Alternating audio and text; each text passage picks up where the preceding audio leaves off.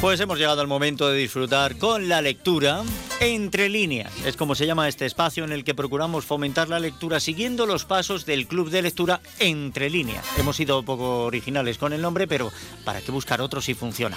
Saludamos a la coordinadora del Club de Lectura y del espacio, Trini Moreno. Bienvenida, ¿qué tal? ¿Cómo estás? Muy bien, bien hallado, Emilio.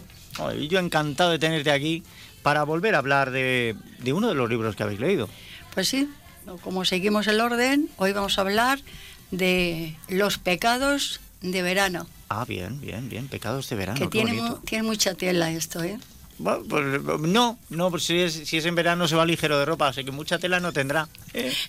pues no, pues por ahí, por ahí va el asunto. A ver, cuéntanos. Pues el autor es Daniel Blanco, que nace en Moguer, Huelva, y siempre quiso ser escritor y por eso estudió periodismo y fue después alumno del primer máster universitario en escritura creativa de España y trabajó durante algunos años en prensa hasta que decidió dejarlo todo para probar suerte en el mundo literario.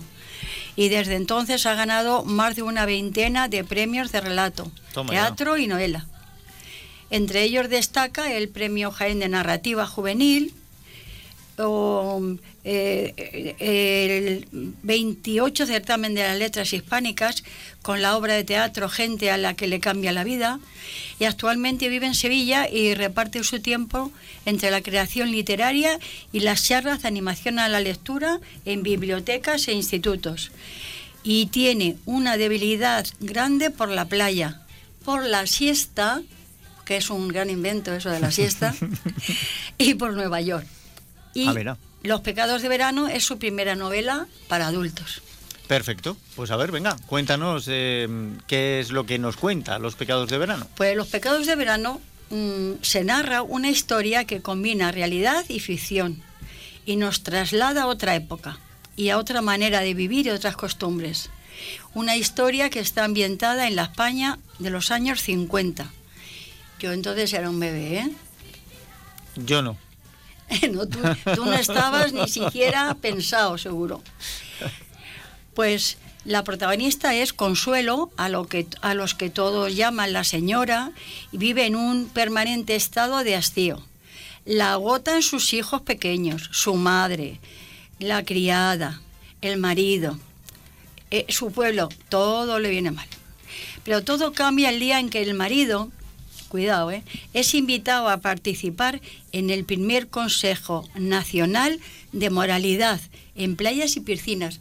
Eso es real que existió porque nos trajo Daniel Blanco, nos trajo un folletito donde de verdad venían los consejos.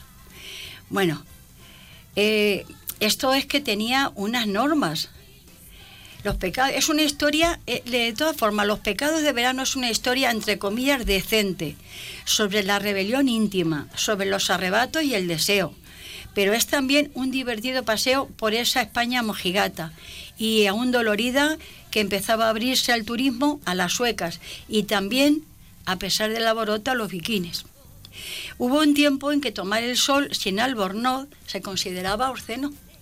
En los 50 la dictadura franquista vio en los turistas extranjeros una solución a la escasez en las arcas del Estado, pero no por ella se iba a poner, o sea, por eso no se iba a poner en riesgo la moralidad de los españoles. Así que en 1951 tuvo lugar el primer Consejo de Moralidad en playas y piscinas. Esto suena a guasa, pero no, es guarda. Suena, suena a guasa porque luego además eh, nuestro cine lo convirtió en guasa década y media después. Sí, Dos décadas, como mucho, ¿no? Sí. Es cuando se empezó con aquello que decías tú de ¡Las suecas! ¡Las suecas! Eso. ¿Eh? Bien. José Luis López Vázquez, que era él. Bueno, y Alfredo Landa, y, y Sazatornil, y, toda aquella, toda aquella em, eh, gente, toda aquella escuadra de actores y de actrices que nos lo hicieron pasar muy bien y de los que hoy se reniega mucho, tristemente. De aquí parte la historia que nos cuenta el escritor, en su novela Los pecados de verano.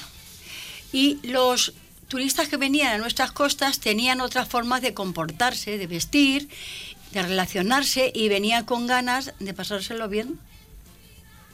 Y en él se decidió cómo tenían que comportarse los españoles en las playas y en las piscinas. Eso es. Y, y quien no cumpliera las normas se enfrentaba a una multa que podía llegar a las 40.000 pesetas de la época. Que no está nada mal, ¿eh? ¿Qué me 40.000 dices? 40.000 pesetas de la época es un pastizal. Y lo que ganaba a lo mejor una persona en todo el año. O más. O más. O más. Yo no sé cuánto costaría eh, a principios de los 50 un piso. Pero, pero a lo mejor un coche costaba 20.000 pesetas. Pues, pues sí, pues dirían, espera, aquí no nos vamos a andar hasta 40.000. Y también al día siguiente saldría su nombre en los periódicos. ¿Qué te parece? Oh, la vergüenza pública, gran castigo. Eso. Y, y la playa no siempre estuvo relacionada con el concepto de verano.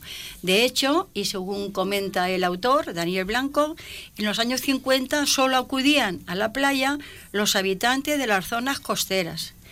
Y antes, en la década de 1920, era un lugar terapéutico, donde la gente, la gente iba solamente cuando lo recetaban los médicos para que eh, recibieran un baño de sol. Eso es. Así es que, ¿qué te parece? Pues me parece muy interesante. Y, y entonces empezaban a llegar, como hemos dicho, los primeros turistas. Y claro, las mujeres españolas se sentían frustradas por los condicionantes con los que vivían. Pero por otro lado, claro, las rubias suecas despampanantes que venían en bikini estaban perdonadas. Bebían y no tenían miedo a relacionarse con los hombres. Y luego tenemos también a esos hombres que empezaban a ver que en la playa se enseñaba más carne de la que ellos pensaban. Es cuando surge el mito del mirón. Sí, Y el, protagon- el marido de la protagonista, pues él iba, claro, tenía que cumplir las normas, pero él iba a mirar. claro, Cuidado. claro, claro. ¿Qué te parece? Pues que, que eso, peca- los pecados de verano, el- el- la tentación. Si es que la tentación eh, estaba ahí y, y, bueno, pues el, Pero- el turismo es un gran invento. Pero espérate, dice, no fue lo único que se trató en ese congreso. También se aludió a los bailes agarrados. De todo esto habla el libro, es, es interesante. Y sobre todo que aprendes y conoces. Daniel, Daniel nos lo describe así. Se puso de manifiesto cuál era la distancia que debía haber entre los chavales para bailar sin que fuera indecente. A lo que un ponente respondió, un hombre y una mujer pueden bailar juntos siempre y cuando quepa entre ellos el ángel de la guarda. Toma ya. Eh, luego ya dependiendo del tamaño de cada ángel de la guarda, ¿vale? Exactamente. Ahí ya no, no vamos a entrar. Bueno, pues eh, muy interesante este, este libro, Los pecados de la carne, retratando, pues eso, la España de mediados del siglo XX, mojigata, recatada, eh, pero eso también con mucha envidia, porque uno de los problemas era que, que, claro, las mujeres veían con qué libertad venían las suecas Claro. con sus bikinis y, y ellas, qué indecente todo. Pero no tardamos en dar el paso y empezar todos a mostrar un poco más de, de carne, un poquito más de piel. Ah, Y fíjate, a día de hoy, casi casi está mal visto no mostrarla, ¿eh? ¿Cómo ha cambiado la cosa? Hombre, a lo contrario, ahora vas con un, un bañador muy así y, y cuando te miran, si vas con un bikini, ¿no? No, no, ahora, ahora ya hay que ir con triquini. Con triquini, con, con bikini minimalista de estos, no sé cómo lo llaman. O, o como Borat, ¿no? Que es, bueno, en fin. Vale. Eh, ¿Con qué vamos a terminar hoy? A ver, ¿qué, qué tema nos has traído? Bueno, pues entonces yo creo que podemos terminar con lo que entonces se consideraba que una cosa tan natural, pues eran debilidades. Sí, pues ya claro. está. Y como es de la época y es, pues qué mejor que tengo una debilidad de Antonio Machín. Ay, qué bueno, qué bueno, qué bueno.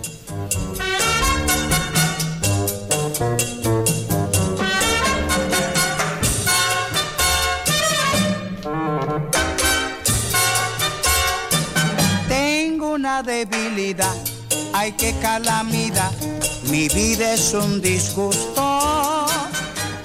Pues con esta debilidad vamos a terminar, pero la próxima semana tenemos otra cita con Entre Líneas y con Trini Moreno. Trini, pasa buena semana y que seas buena.